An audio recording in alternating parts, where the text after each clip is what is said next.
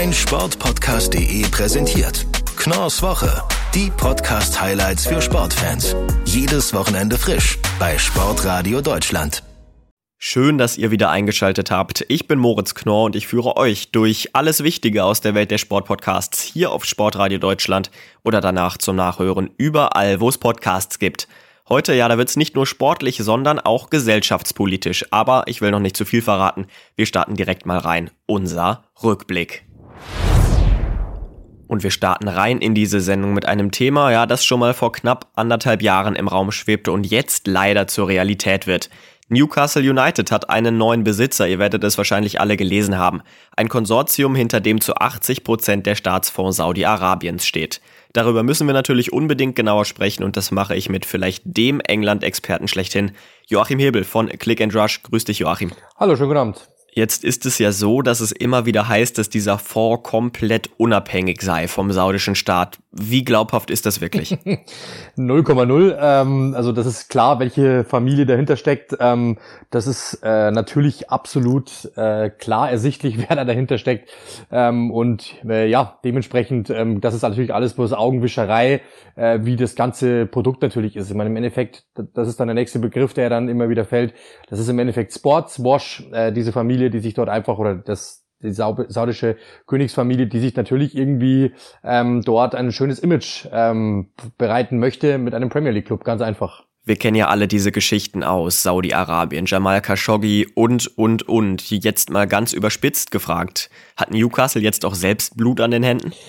Ja, das ist dann immer die schwierige Frage, weil ähm, im Grunde genommen, das ist, muss man ja in England immer wissen. Also in England hat jeder einen Besitzer, jeder Club. Ähm, jetzt kann man sagen, ähm, der Besitzer, der da aktuell gerade bei Newcastle dran war, Mike Ashley, hat Geld, ähm, hat sein Geld verdient mit äh, da, dadurch, dass er quasi ähm, Sportartikelfirmen erstellt hat oder Sportartikelhändler ist quasi und einfach so, so viele Läden aufgemacht hat, dass er so viel Dumpingpreise anbieten konnte, dass er alle anderen aus dem Markt gedrängt hat. Hat sich dann Newcastle gekauft durch sein Vermögen und hat dort aus dem Verein Geld rausgezogen. Also ehrlich gesagt, moralisch ist das für mich jetzt auch kein sonderlich tolles, äh, tolles Gefühl, was der mir gerade gibt. Also man soll mal andere englische Sportartikelhersteller fragen, wie die sich fühlen, ähm, oder, oder Sporthändler äh, fragen, wie die sich fühlen, äh, wie sie sich von ihm behandelt fühlen auch. Und man soll auch mal die Newcastle-Fans fragen, wie die sich behandelt fühlen von ihm.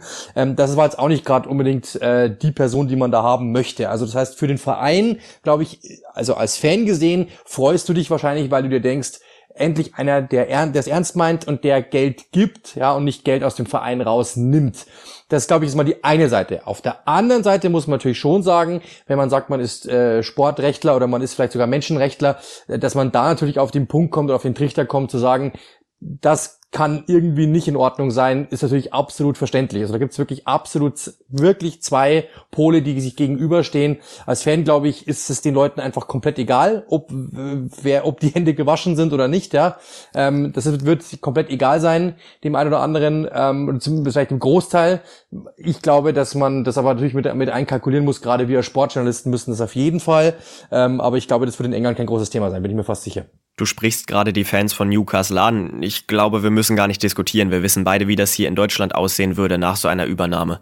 In Newcastle, da war es ein bisschen anders. Da haben wir teilweise Jubelorgien auf den Straßen gesehen. Trotz dieser schweren Zeit mit Mike Ashley, sind solche Reaktionen wirklich vertretbar? Ja, die denken natürlich schon einen Schritt weiter. Die denken, jetzt kommt Kylian Mbappé, die denken, jetzt kommt Erling Braut Holland und so weiter. Das ist deren Punkt. Wir, wir müssen uns davon, glaube ich, ein bisschen frei machen, weil in Deutschland ist es so, wenn jetzt irgendein Verein einen Investor bekommt, ist das ein absolutes Novum. Wir kennen das nicht, der deutsche Fan kennt es nicht. In England hat jeder einzelne Verein einen Besitzer. Und ich habe zum Beispiel mal mit einem äh, Vereinsvertreter gesprochen von Portsmouth, die sind aufgestiegen in Liga 3, hatten damals keine einen Besitzer und haben gesagt, okay, wir müssen uns jetzt einen suchen, weil das große Problem ist, wir können uns die Gehälter in Liga 3 nicht leisten. Der Sprung von Liga 4 auf Liga 3, ja. Dementsprechend in England ist es ganz normal, einen Besitzer zu haben. Und die hinterfragen dann natürlich logischerweise auch nicht mehr, wer ist der Typ. Wenn ein deutscher Verein einen Besitzer bekommen würde, würde er nachfragen, wer ist das, was macht der? Die Themenlage wäre auch so gestrickt, wir merken es ja schon, was wir schreiben, was unsere Artikel in Deutschland über dieses Newcastle-Konsortium schreiben, die sind etwas ganz anderes, als die in England. In England wird nur geschrieben, wer ist das, wie viel Geld hat der, ähm, was macht der und so weiter und was, wer könnte jetzt alles kommen, wer wird entlassen, wer wird kommen. Das sind die Themenlagen, die die Engländer interessieren. Ähm, die, glaube ich, werden da gar nicht so bewusst gemacht, weil die einfach nur lesen, Investor, ja, kennen wir ja. Und das war's. Es wird definitiv ein Thema bleiben. Was wird aus Newcastle United? Ihr bekommt alle Infos rund um den englischen Fußball bei Click and Rush mit Joachim und Uli Hebel. Joachim, danke, dass du bei mir warst. Sehr gerne. Ja, aber Newcastle, das war ja nicht das einzige gesellschaftspolitische Thema der letzten Tage. Da gab's auch noch eine andere Meldung, die die Schlagzeilen bestimmt hat. John Gruden ist als Head Coach der Las Vegas Raiders in der NFL zurückgetreten. Wieso und warum, das kläre ich jetzt mit Adrian Franke von Downset Talk, dem offiziellen NFL-Podcast von Spox und The Zone. Hallo Adrian. Hallo. Es war ja alles andere als ein freiwilliger Rücktritt. Adrian, bringen wir vielleicht ein bisschen Licht ins Dunkle. Was ist genau passiert? Ja, also was passiert ist und warum es auch kein freiwilliger Rücktritt war, das ist völlig richtig, ähm, ist zunächst mal, dass die Untersuchungen ja gar nicht ähm, in irgendeiner Art und Weise Gruden im ersten Moment betroffen haben. Die NFL untersucht nach wie vor Vorfälle rund um das Washington Football Team, wo es um Sexismus, um Mobbing, um, um generelles Fehlverhalten am Arbeitsplatz ging, äh, wo auch eine erste Strafe schon verhängt wurde im vergangenen Sommer. Und im Zuge dieser Untersuchungen liefen bis zuletzt noch Untersuchungen von über 650.000 E-Mails, die von der NFL da zusammengetragen wurden, die derzeit untersucht werden. Und äh, da waren eben einige von Gruden mit dabei. Mails von Gruden, die an Bruce Allen gesendet wurden, den damaligen Teampräsidenten in Washington. Die beiden haben auch eine gemeinsame Vergangenheit. Die waren in Tampa schon zusammen, die waren bei den Raiders schon zusammen. Ähm, Gruden war eigentlich eben nie Teil dieser Untersuchung. In gewisser Weise wurden die Mails, wenn man so will, zufällig in dem Zusammenhang entdeckt. Ähm, und diese Mails von Gruden spezifisch, die kamen an die Öffentlichkeit. Die wurden geleakt, die wurden nicht von der NFL veröffentlicht, die wurden geleakt, die kamen an die Medien und das hat sich dann so ein bisschen schneeballmäßig aufgebaut. Also erst war es eine Mail, wo es dann noch den Anschein hatte, okay, vielleicht, äh, da wird er vielleicht sich noch irgendwie rausreden können. Er hat ja auch gecoacht am vergangenen Sonntag, ähm, nachdem die erste Mail schon aufgetaucht war. Aber dann Montag kamen weitere Mails und dann war relativ schnell klar, dass er, ja, dass er gehen muss. Und dann hat er letztlich den Weg gewählt, zurückzutreten. Aber wie du schon gesagt hast, wenn er das nicht gemacht hätte, dann denke ich, wäre er auf die eine oder andere Art und Weise gegangen worden. Lass uns die Dinge wirklich konkret ansprechen, die Gruden da geschrieben hat. Was waren diese, ja, ich würde es schon fast als eklig bezeichnen, mhm. diese ekligen Texte? Ja, es waren Mails eben, in denen er rassistische Sprache verwendet hat. Das war die erste Mail, die aufgetaucht war. Und dann, was dann am Montag noch dazu kam, waren einfach, also man muss eigentlich fast sagen, ein, ein Rundumschlag an ähm, beleidigender Sprache, gegen Frauen verachtend gesprochen, gegen die gesamte LGBTQ-Community verachtend gesprochen, ähm, hat sich darüber ausgelassen, dass ein homosexueller Spieler gedraftet wurde. Er hat sich eigentlich auch offen darüber lustig gemacht, wie die Liga eben versucht, mehr Toleranz zu schaffen und, und irgendwo auch eine Bühne für diesen, diesen ganzen Kurs, das Streben nach sozialer Gerechtigkeit zu bieten. Hat sich darüber lustig gemacht, hat auch so auch den, den NFL-Commissioner tatsächlich direkt beleidigt. Also an sich waren diese ganzen Mails wirklich so Paradebeispiel für das, was man, denke ich, als toxische Männlichkeit bezeichnen würde. Welche Folgen hat das Ganze denn jetzt? Zum einen für Gruden persönlich natürlich, zum anderen aber auch für die Las Vegas Raiders, wo der Saisonstart ja eigentlich nicht wirklich schlecht war. Ja, Gruden selbst ist damit eine, eine Persona non grata geworden, muss man, glaube ich, tatsächlich sagen. Ähm, ich kann mir nicht vorstellen, dass wir ihn noch mal im NFL-Kontext sehen.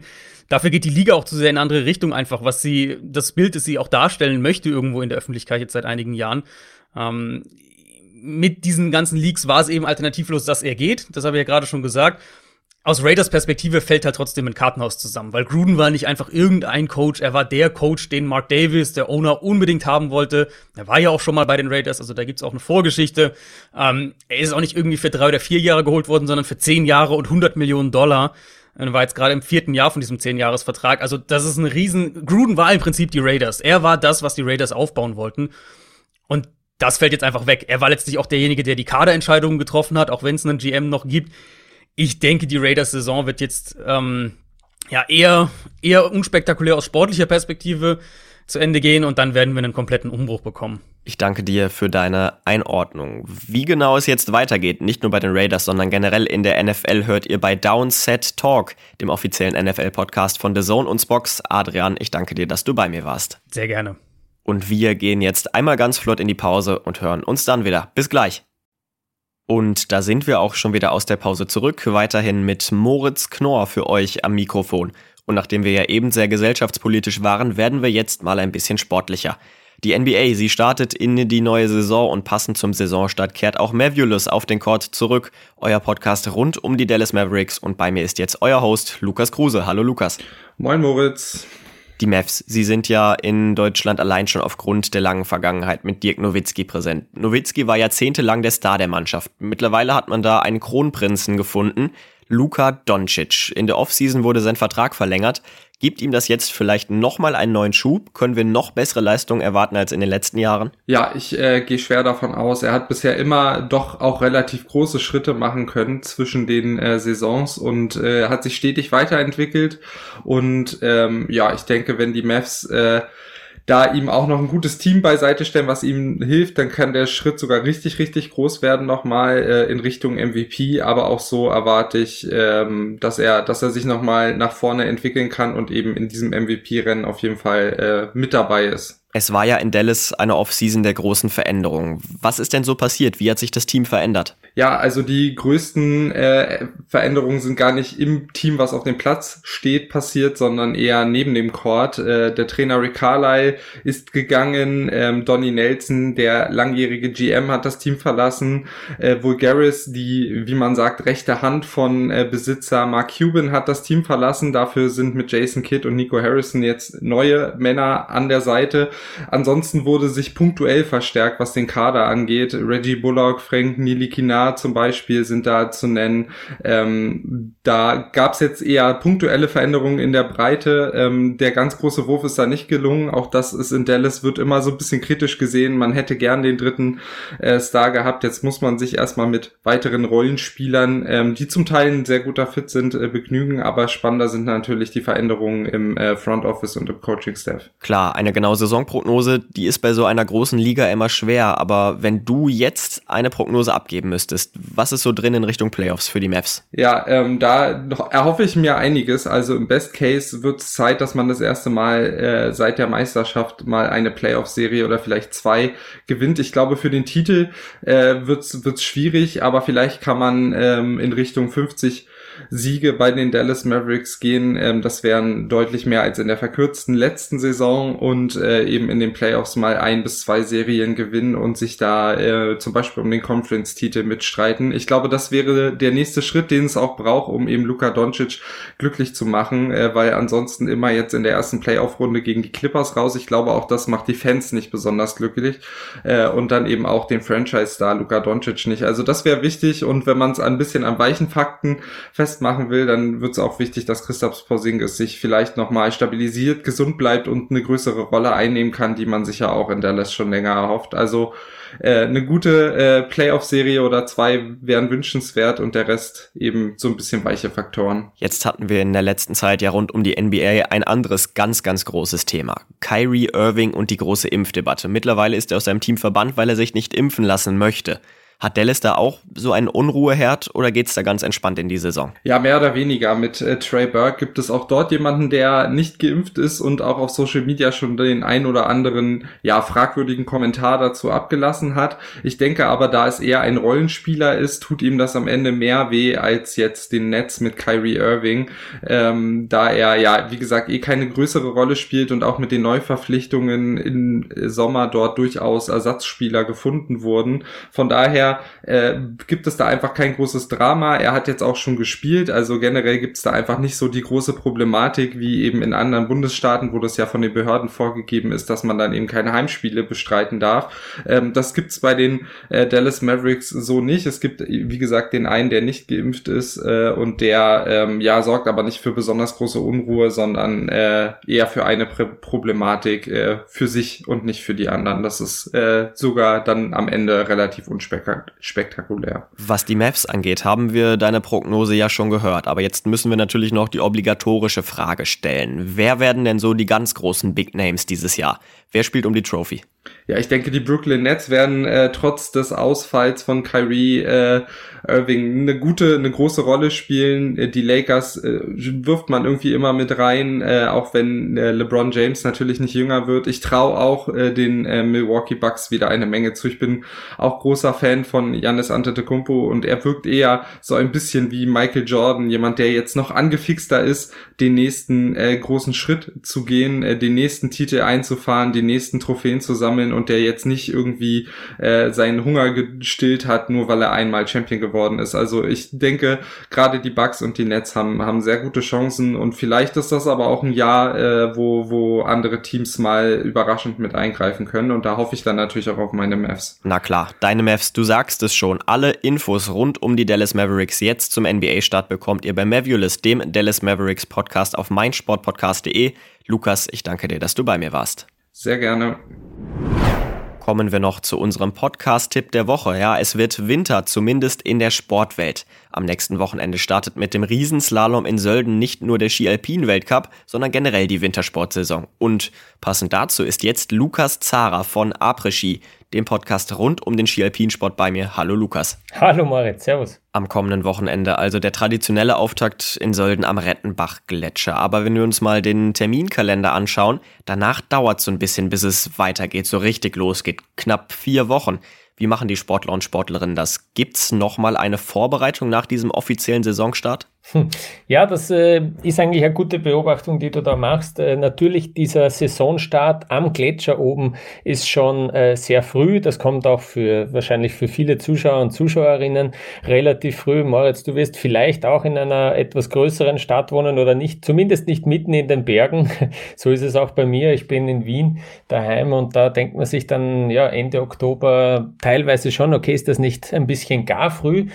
Und es ist schon auch so, dass es den Sportlern und Sportlerinnen äh, auch so geht, dass dieses Rennen eigentlich noch mitten in der Vorbereitung passiert. Das ist dann so ein erstes Kräftemessen halt, auch wirklich mit internationaler Konkurrenz.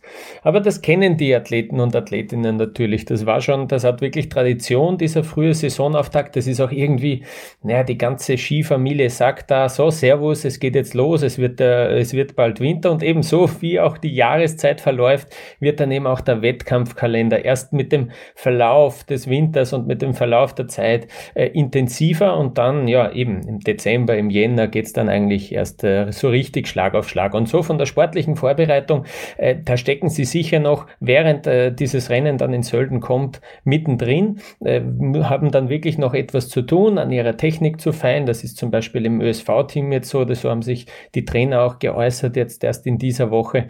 Also ähm, das ist eben noch in der Vorbereitung, aber eben ein erstes, ein, ein erster Wettkampf, ein erstes Wettkampfgefühl, das da in Sölden dann passiert. Ja, jetzt die Saisonvorbereitung in so einem Olympiawinter noch mal besonderer als in anderen Jahren. Der Saisonhöhepunkt, der steht ja erst im Februar an. Heißt es jetzt dann vielleicht am Anfang der Saison noch ein paar Körner zu sparen oder gibt es da zwischendurch einfach genug Zeit für? Ja, das ist eine gute Frage und das ist ja jetzt vielleicht eine langweilige Antwort, aber das wird jeder Sportler und jede Sportlerin irgendwie individuell handhaben. Ja, es gibt zum Beispiel, ja, vor allem bei den Frauen ist das ja noch mehr ein Thema, wirkliche Allrounderinnen, die wirklich fast alle Rennen fahren und die werden sich dann vielleicht noch bewusst vor dieser Abreise nach China dann ein Wochenende rausnehmen, vielleicht ein paar Rennen auslassen. Aber grundsätzlich ist es äh, im Skisport schon so, dass die wirklich auch alles mitnehmen und alles so viel wie möglich eigentlich fahren. Ähm, nicht so wie zum Beispiel im Tennis, wo man sich dann, wenn man wirklich schon zur Weltklasse zählt, dass sich nur ein paar Rennen äh, auswählt. Das können sich eigentlich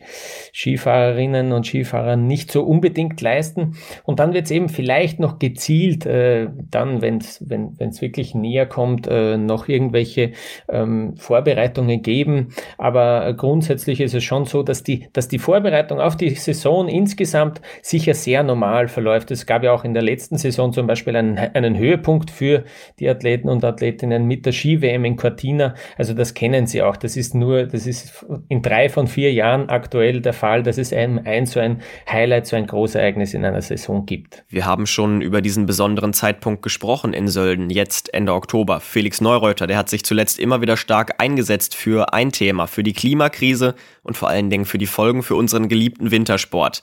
Wie sind denn jetzt schon die unmittelbaren Folgen? Müssen wir vielleicht sogar darüber diskutieren, ob dieser prestigeträchtige Saisonauftakt in Sölden da oben am Gletscher vielleicht künftig schon nicht mehr im Oktober stattfinden kann? Also der Saisonauftakt an sich ist sicher nicht gefährdet. Ähm, es gibt äh, das Problem im Skiweltcup ist sehr selten wirklich eine Schneearmut, weil das kann man, man kann da so viel schon äh, auch künstlich herstellen. Das ist nicht so das Problem. Das Problem ist dann selber, ähm, ja, das Wetter dann am Rennwochenende und das, äh, ja, kann schon immer mehr zunehmen, dass das Wetter immer extremer wird und dass es eben dann auch wirklich ja so heftig windet zum Beispiel, dass man äh, die Rennen nicht austragen kann. In Sölden selber ist es zum Beispiel so, dass die so ein ausgeklügeltes Schneedepot schon haben. Ja, die, die, die legen dann diesen Schnee noch beiseite sozusagen ähm, zum Ende einer Saison, ähm, legen den in den Schatten, legen dann äh, Planen drüber und, und so weiter. Und, und den kann man dann gut konservieren bis in, den, bis in den Herbst, bis in den Oktober hinein. Also da gibt's immer eine gute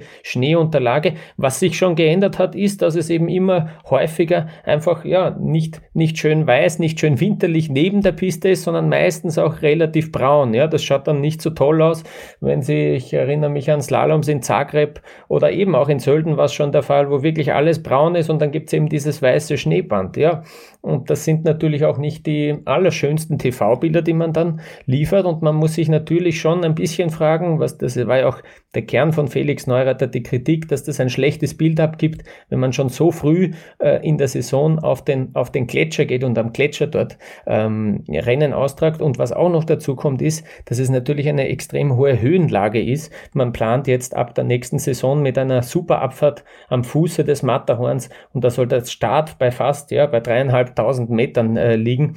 Und das ist natürlich eine irrsinnige Belastung dann für die Läufer. Und alle weiteren Infos zum Auftakt des Ski Alpin Weltcups bekommt ihr dann ab Dienstag bei Après Ski, dem Podcast rund um den Skisport. Lukas, danke, dass du bei mir warst. Ich sag danke. Und dann sind wir auch schon wieder angelangt am Ende dieser Folge. Ich bedanke mich wie immer bei euch fürs Zuhören. Ich wünsche euch noch ein schönes Restwochenende. Schaltet gerne auch nächste Woche wieder ein.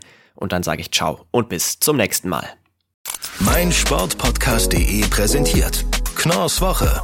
Die Podcast-Highlights für Sportfans. Jedes Wochenende frisch bei Sportradio Deutschland.